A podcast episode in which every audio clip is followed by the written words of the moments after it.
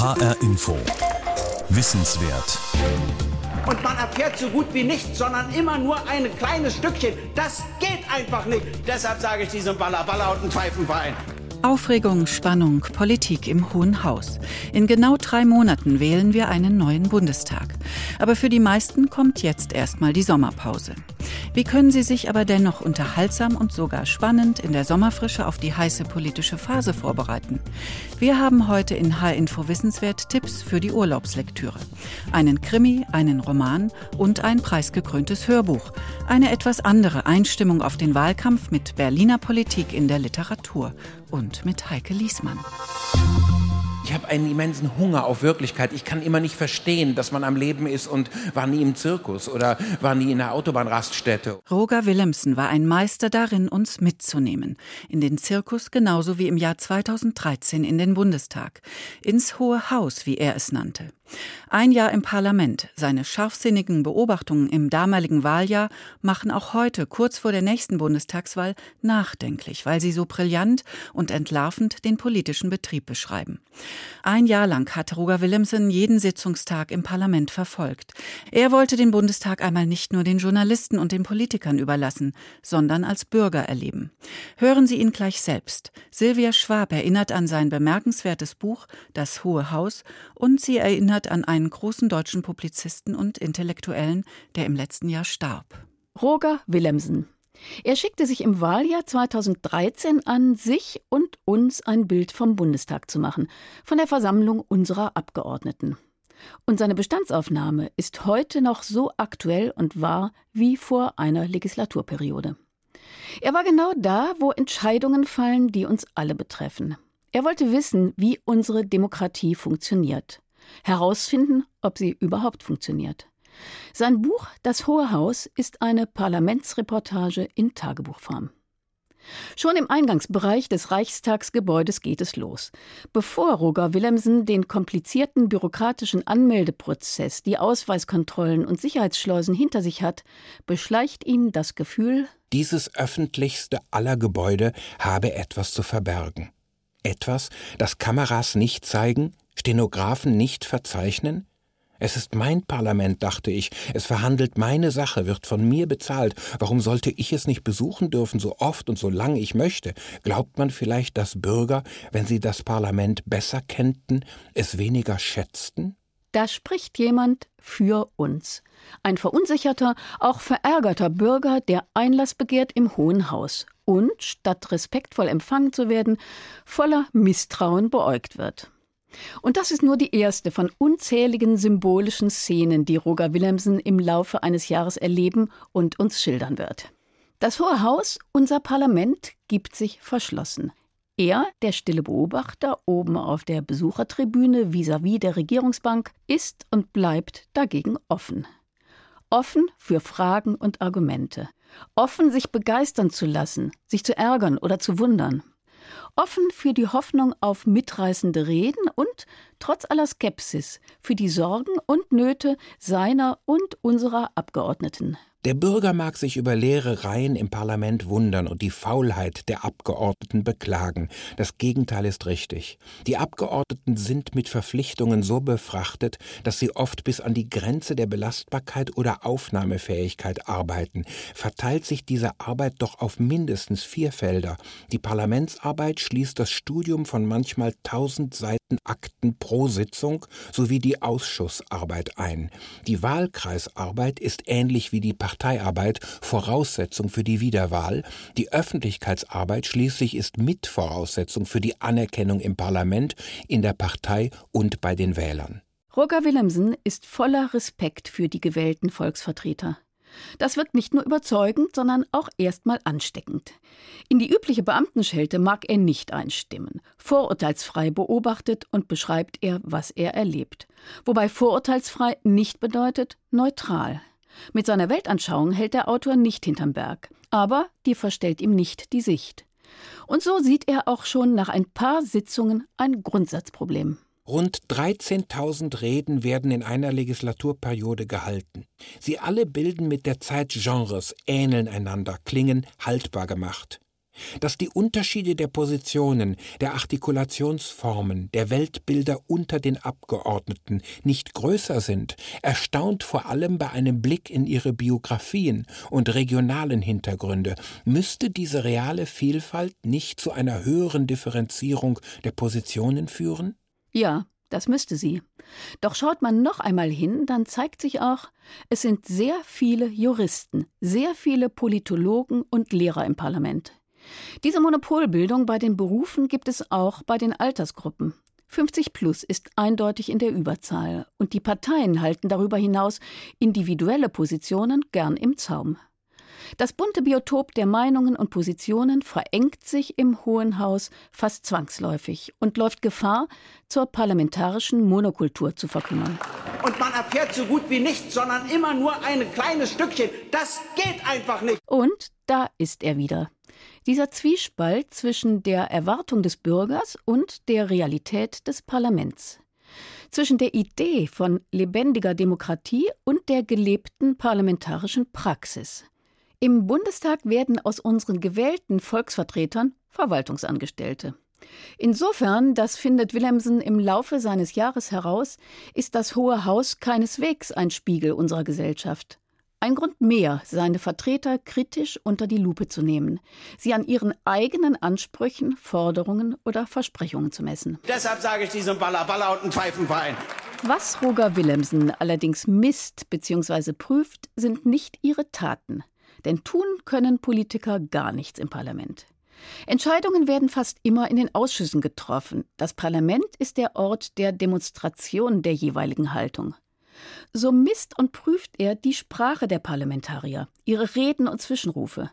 So ist dieses Buch nicht nur ein Buch über Politik, sondern auch ein Plädoyer für den Wert und die Genauigkeit der Sprache. Ich kann dieses ganze Meinen, Bedeuten, Simulieren, Vordergrund beanspruchen, nicht mehr verfolgen, bald nicht mehr ertragen. Es ist ein einziger Wirbel von Ausrufezeichen, Signalen, Zeichenkomplexen, soziale Gerechtigkeit, Solidarsystem, Mehrkosten, Lebensleistung, Rahmenbedingungen, Generationengerechtigkeit, Mütterrente, künftige Generationen, Erwerbsminderungsrente und verantwortungspolitisches Handeln. Wir alle wissen, die Zeiten werden schwieriger. Roger Willemsen moniert immer wieder leere Appelle und Satzbausteine, mokiert sich über substanzlose oder selbstverliebte Auftritte, entlarvt effekthascherische Bescheidenheit und Redner, die mit vielen Worten gar nichts sagen. Und manchmal ist er fast am Ende seiner Geduld. Nach ermüdenden tagelangen Sitzungen sind für den Beobachter die Personen und Haltungen hinter den Reden kaum mehr erkennbar. Argumente und Programme verschwimmen, mögen sie auch noch so extrem sein, weil sie meist ohne Emotion oder Enthusiasmus vorgetragen werden. Zurückgehende Wachstumsdynamik in allen Regionen der Welt, auch in Europa, natürlich auch in der Eurozone. Roger Willemsen entdeckt nur ganz selten engagierte, vielleicht sogar begeisterte Parlamentarier, wenige wütende oder offen enttäuschte Redner. Die meisten wirken lustlos und darin sehr professionell. Wobei Ausnahmen die Regel bestätigen. Der listige Gysi von den Linken, der mit Pointen punktet. Der schon fast vergessene Philipp Rösler von der FDP. Zitat: Einer, der geliebt werden will. Oder die grüne Katrin Göring-Eckardt. Zitat: Das beseelte Mädchen, das handfest werden kann. Oder jene Hinterbänkler, die energisch und verantwortungsbewusst die Probleme ihrer Region und ihrer Wähler vortragen. Wie überhaupt Roger Willemsens Charakterisierungen der Parlamentarier, ihrer Auftritte und Angewohnheiten mindestens ebenso brillant und pointiert sind wie die Spitzenbemerkungen eines Gregor Gysi. Auch vor der Kanzlerin macht seine scharfe Beobachtungsgabe nicht Halt. Am 27. Juni 2013, wenige Monate vor der damaligen Wahl, hält sie ihre letzte Rede vor der Sommerpause. Die Presse hat den Tag zum Showdown stilisiert. Im Plenarsaal ist die Stimmung geradezu übermütig. Dann tritt mit Angela Merkel die Direktorin in die Aula und überreicht sich selbst das Zeugnis. Das Beste. Was wir geschafft haben, sind zwei Dinge. Einerseits die soziale Sicherung zu stärken und gleichzeitig da, wo es möglich ist, den Kurs fortzusetzen durch Entlastung. Zum Kontrast wird die Politik des Gegners verzerrt dargestellt. So viel Beugung der Wahrheit braucht sie also doch. Vier Jahre später, im Wahljahr 2017, kann man ähnliche Szenen beobachten. Verblüffend, wie sich Strategien, Wahltaktiken, ja selbst Wiederholungen gleichen. Roger Willemsens gnadenlose Analyse die Kanzlerin hält Reden fast frei von Ideen, selbst frei von Einfällen, weil sie sie nicht braucht. Die Sprecherin lobt sich unablässig, doch eitel ist Merkel nicht. Sie sieht auch kein Gegenüber, denn dieses wäre von so viel Eigenlob nicht zu bewegen. Und sie spricht dezidiert unambitioniert, wie eine, in der die Sprache kein Zuhause hat. Es ist das Erfolgsrezept der Glanzlosigkeit, also auch eines Landes, das sich im Pragmatismus feiert. Ein Land, das sich im Pragmatismus feiert. Mit Bestnoten vergeben von der Direktorin Merkel. Ihre Mitarbeiter im Parlament oder, um im Bild zu bleiben, die Lehrer bei der Lehrerversammlung sind übrigens oft wenig bei der Sache. Weitaus unaufmerksamer auf jeden Fall als der fleißige Schüler Roger Willemsen oben auf seiner Besuchertribüne. Übers Jahr beobachtet er immer wieder peinliche Szenen der Ignoranz, des Desinteresses und der Missachtung. Da wird geschwätzt während der Debatten, geraschelt und gelesen, gelacht und gekichert, telefoniert und dazwischen gerufen. Man geht und kommt, wann man will. Oder man bleibt gleich weg. Unser Respekt vor dem Hohen Haus kommt ordentlich ins Wanken.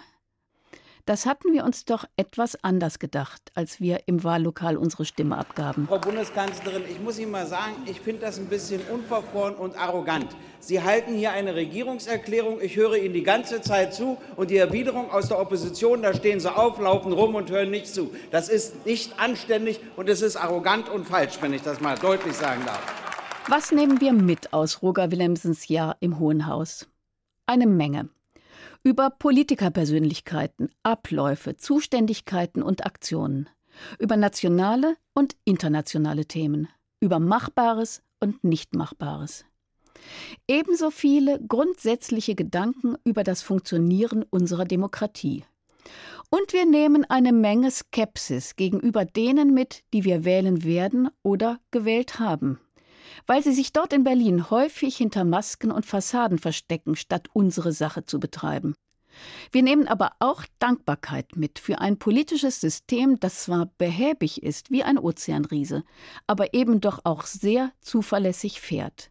Von der Titanic ist Berlin sehr weit weg. Und schließlich ist da der Respekt vor einem engagierten Journalisten, der uns dieses System beschreibt und analysiert, es voll Witz und Scharfsinn kommentiert, der seine Bitterkeit und Enttäuschung ebenso wenig verbirgt wie ab und zu seine Begeisterung und Bewunderung. Außerdem hat das Hohe Haus bei Roger Willemsen auch Humor. Vor den Lesern oder Hörern seines Buches inszeniert er das Geschehen im Parlament in wechselnden Farben. Als großes Drama, und auch mal als Farce. Die Wogen des Wahlkampfs schlagen noch einmal über allen Köpfen zusammen, reißen die Redner mit, aber selten die Hörer. Ich packe meine Sachen und finde, es reicht mit dieser Legislaturperiode und der Aufmerksamkeit, die sie dem Bürger abverlangt. Der Taxifahrer lauscht einer Übertragung der Debatte, die ich gerade verlassen habe. Eben singt Andrea Nahles das Pippi Langstrumpf-Lied. Ich mach mir die Welt wieder, wieder, wie sie mir gefällt. Die Würde des Menschen mag unantastbar sein, die des Hohen Hauses ist es nicht. Das Hohe Haus. Sein Jahr im Parlament hat Roger Willemsen auf acht Stunden Hörbuch eingedampft, das bei Tacheles Roof Music auf sechs CDs erschienen ist und 24,99 Euro kostet. Er wurde dafür 2015 im Jahr vor seinem Tod mit dem Deutschen Hörbuchpreis ausgezeichnet. Silvia Schwab hat es uns vorgestellt. Das Hohe Haus gibt's auch als Taschenbuch oder gebunden. HR Info. Wissenswert. Der 1962 in Wiesbaden geborene Dirk Kurbioweit ist beides. Schriftsteller und Journalist und heute einer von drei stellvertretenden Chefredakteuren beim Spiegel. Als Autor hat er neben Sachbüchern inzwischen sechs Romane veröffentlicht. Im Jahr 2008 erschien sein Roman Nicht die ganze Wahrheit. Zunächst ist das mal eine Liebesgeschichte. Wir erfahren allerdings von dem politischen Journalisten Dirk Kurbioweit eine ganze Menge über das Berliner Abgeordnetenleben. Wie der Titel des Buches nahelegt, jedoch nicht die ganze Wahrheit. Silvia Schwab stellt uns den Roman vor.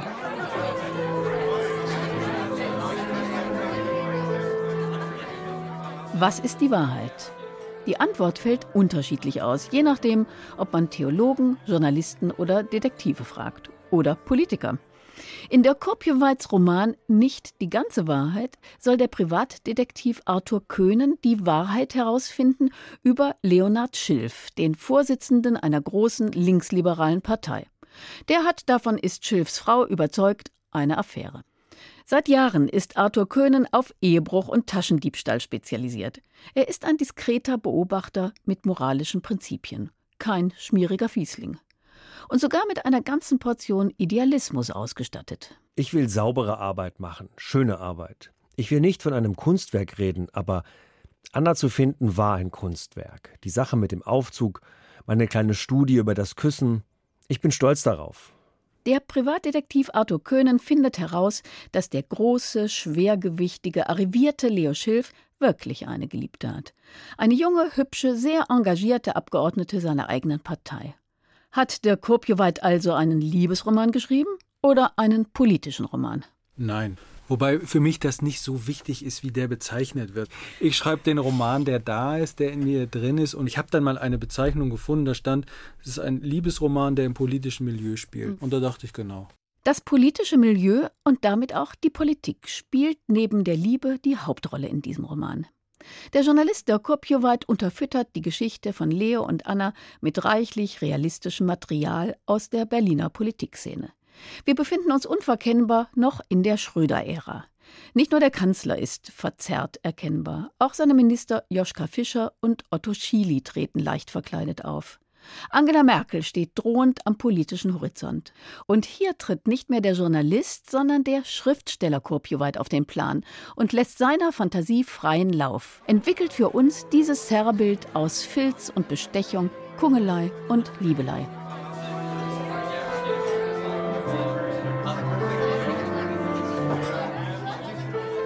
Leo Schiffs Fraktion und der Kanzler wollen unbedingt eine Gesetzesnovelle durchbringen.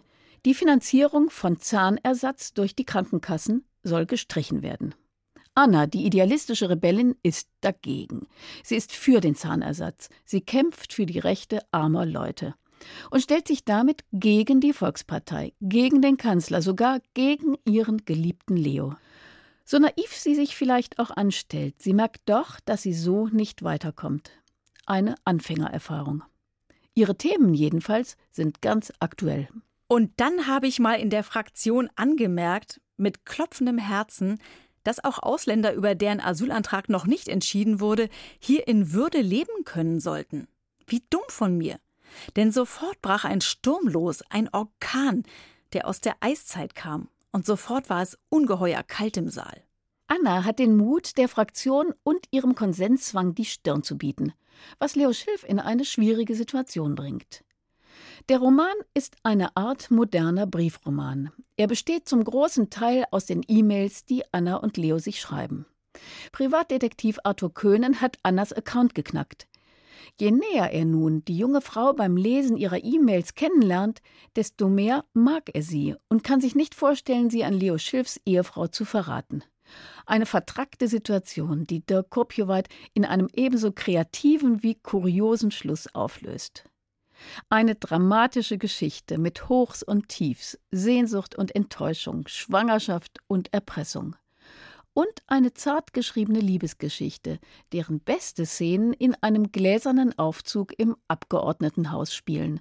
Der ist so gläsern wie das ganze politische System. Ich fand besonders interessant, dass dies eine Welt ist, in der eine Affäre eigentlich zu allerletzt möglich ist. Hier sind überall die Kameras, hier sind Leute wie ich, also Journalisten, die erfahren letzten Endes fast alles, was hier vor sich geht. Und man kann eben eine Affäre hier eigentlich nicht verbergen. Und das Wesen einer Affäre ist ja die Verborgenheit, ist das Heimliche.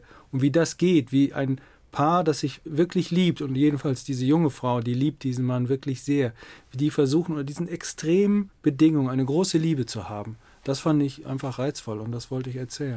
Liebe und Politik, eine Zerreißprobe. Der prominente Politiker Leo Schilf versucht immer wieder, die junge Rebellin mit den Berliner Realitäten vertraut zu machen. Du nimmst die Perspektive des Bürgers ein, der nichts versteht von dem, was hier passiert. Versuch es mal anders zu sehen. Du bist jetzt hier bei uns, einer Welt mit eigenen Gesetzen. Man kann sie die Machthaberwelt nennen, auch wenn das vielleicht anmaßend klingt. Aber der Bürger ist jetzt draußen. Um den geht es jetzt mal gerade nicht.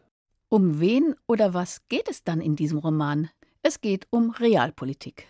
Es geht um den Zynismus eines politisch etablierten Mannes und den Idealismus einer jungen Frau. Anna entdeckt, ebenso staunend wie die Leser, die politische Welt als Scheinwelt. Der Journalist und Autor Dirk Korpjeweit und sein Detektiv Arthur Köhnen haben einiges gemeinsam. Sie beide sind Beobachter, Sucher, Forscher. Es ist sicherlich nicht die ganze Wahrheit über Liebe und Politik, die Dirk Korpjeweit uns schildert, aber das behauptet er ja auch nicht. Dirk Kurbjuweit, nicht die ganze Wahrheit. 219 Seiten Urlaubslektüre, vorgestellt von Silvia Schwab, gibt's als DTV-Taschenbuch für 9,90 Euro. Und jetzt wird's spannend. Mein Kollege Christoph Keppeler aus der Politikredaktion hat sich mit einem politischen Thriller die Nacht um die Ohren geschlagen. Kann uns auch ein Krimi politisch informieren? Oder zählt hier vor allem die Spannung? Es geht um Merkel, Putin und einen Terroranschlag. In zwei Sekunden von Christian von Dittfurt. Einen Polit-Thriller zu lesen, das hat für mich immer etwas Behagliches. Man sitzt gemütlich zu Hause und liest von schrecklichen, blutigen Morden, zittert mit Menschen, von denen man weiß, dass sie in großer Gefahr sind, und man weiß genau, die Guten werden siegen. So geht es mir auch mit diesem Buch von Christian von Dittfurt zwei Sekunden. Es geht um einen Sprengstoffanschlag auf das Auto, in dem die Kanzlerin und der russische Präsident sitzen. Sie überleben, weil ein anderes Auto aus ihrer Kolonne explodiert. Es scheint, dass die Täter die Bombe zwei Sekunden zu spät ausgelöst haben. Ich finde dieses Buch sehr spannend. Natürlich ist alles anders, als man erst dachte. Überraschende Wendungen, viele Tote, ein Durcheinander verschiedener Polizeibehörden aus Deutschland und Russland. Natürlich ist auch etwas Sex und Liebe drin. Das alles reicht mir ja als Leser. Ich gehe mit der Handlung, verschlinge das Buch und fühle mich gut unterhalten. Ich finde, dass zu diesem anheimelnden Gefühl im geschützten, sicheren Sessel zu Hause auch gehört, dass ich das Gefühl habe, noch was zu lernen über die politischen Strukturen. Was machen die Kanzlerin und die Polizei in so einem Fall? Was überhaupt macht so ein Kanzleramtsminister? Was macht sein Staatssekretär? Wie arbeiten Bundeskriminalamt, Landeskriminalamt, Verfassungsschutz und ausländische Geheimdienste zusammen? So funktioniert die Welt. Das erfahre ich so nebenbei. Ich lerne auch noch was. Das denke ich jedenfalls. Politiker und Polizisten sind einerseits auch nur Menschen, aber sie arbeiten auch professionell. Ich erfahre, wie das so ist, wenn Minister sich zu Hintergrundgesprächen mit Journalisten treffen. Russische Massaker in Tschetschenien, Krieg in der Ukraine und in Syrien, all das verbindet mein Nachrichtenwissen mit dem, was auch im Buch vorkommt. Aber funktioniert die Welt wirklich so? Ist ein Thriller ein mit einer Story aufgepepptes Politiklehrbuch? Das weiß ich nicht, aber es ist auch eigentlich völlig egal. Angeblich wollen wir ja immer die Wahrheit wissen, die uns von den Medien oft verschwiegen wird. Aber dann gehen wir ins Internet und konsumieren Verschwörungstheorien, die Wahrheit über Russland, Israel, die USA, die Flüchtlinge. Wir schlagen uns auf die eine oder die andere Seite und posten unsere Argumente. Ich bin bei den Guten, natürlich. Wer es zu anrüchig findet, sich Verschwörungstheorien zu verschreiben, der liest eben Politikthriller. Das ist eigentlich fast das Gleiche, nur besser. In der fiktiven Thriller-Realität stimmt ja dann sogar alles und am Ende verlieren die Bösen. Seien wir ehrlich, so ist Politik meist viel interessanter. Blutig, gemein, böse, emotional. Diktaturen mögen sowas nicht. Demokratien dagegen haben kein Problem damit. Denn Thriller werden den Mächtigen nicht wirklich gefährlich. In den USA werden ständig Thriller gedreht, in denen böse CIA oder FBI-Leute gegen das System arbeiten und nur von einem einzigen übrig gebliebenen Guten ausgeschaltet werden müssen. Das wirkliche FBI und die wirkliche CIA kratzt das kein bisschen. Ein Volk, dem man was zum Aufregen und Gruseln gibt, das neigt nicht so schnell dazu, wirklich eine Revolution zu machen. Zwei Sekunden von Christian von Dittfurt. Ein Politthriller zu haben für 14,99 Euro. Vorgestellt von Christoph Keppeler. Das war H-Info Wissenswert. Heute mit Buchtipps über das Berliner politische Milieu als Tipp für den Sommer und als Einstimmung auf die Bundestagswahl am 24. September. Die Angaben zu den Büchern finden Sie auf hinforadio.de. Da gibt's auch die Sendung zum Nachhören. Mein Name ist Heike Liesmann.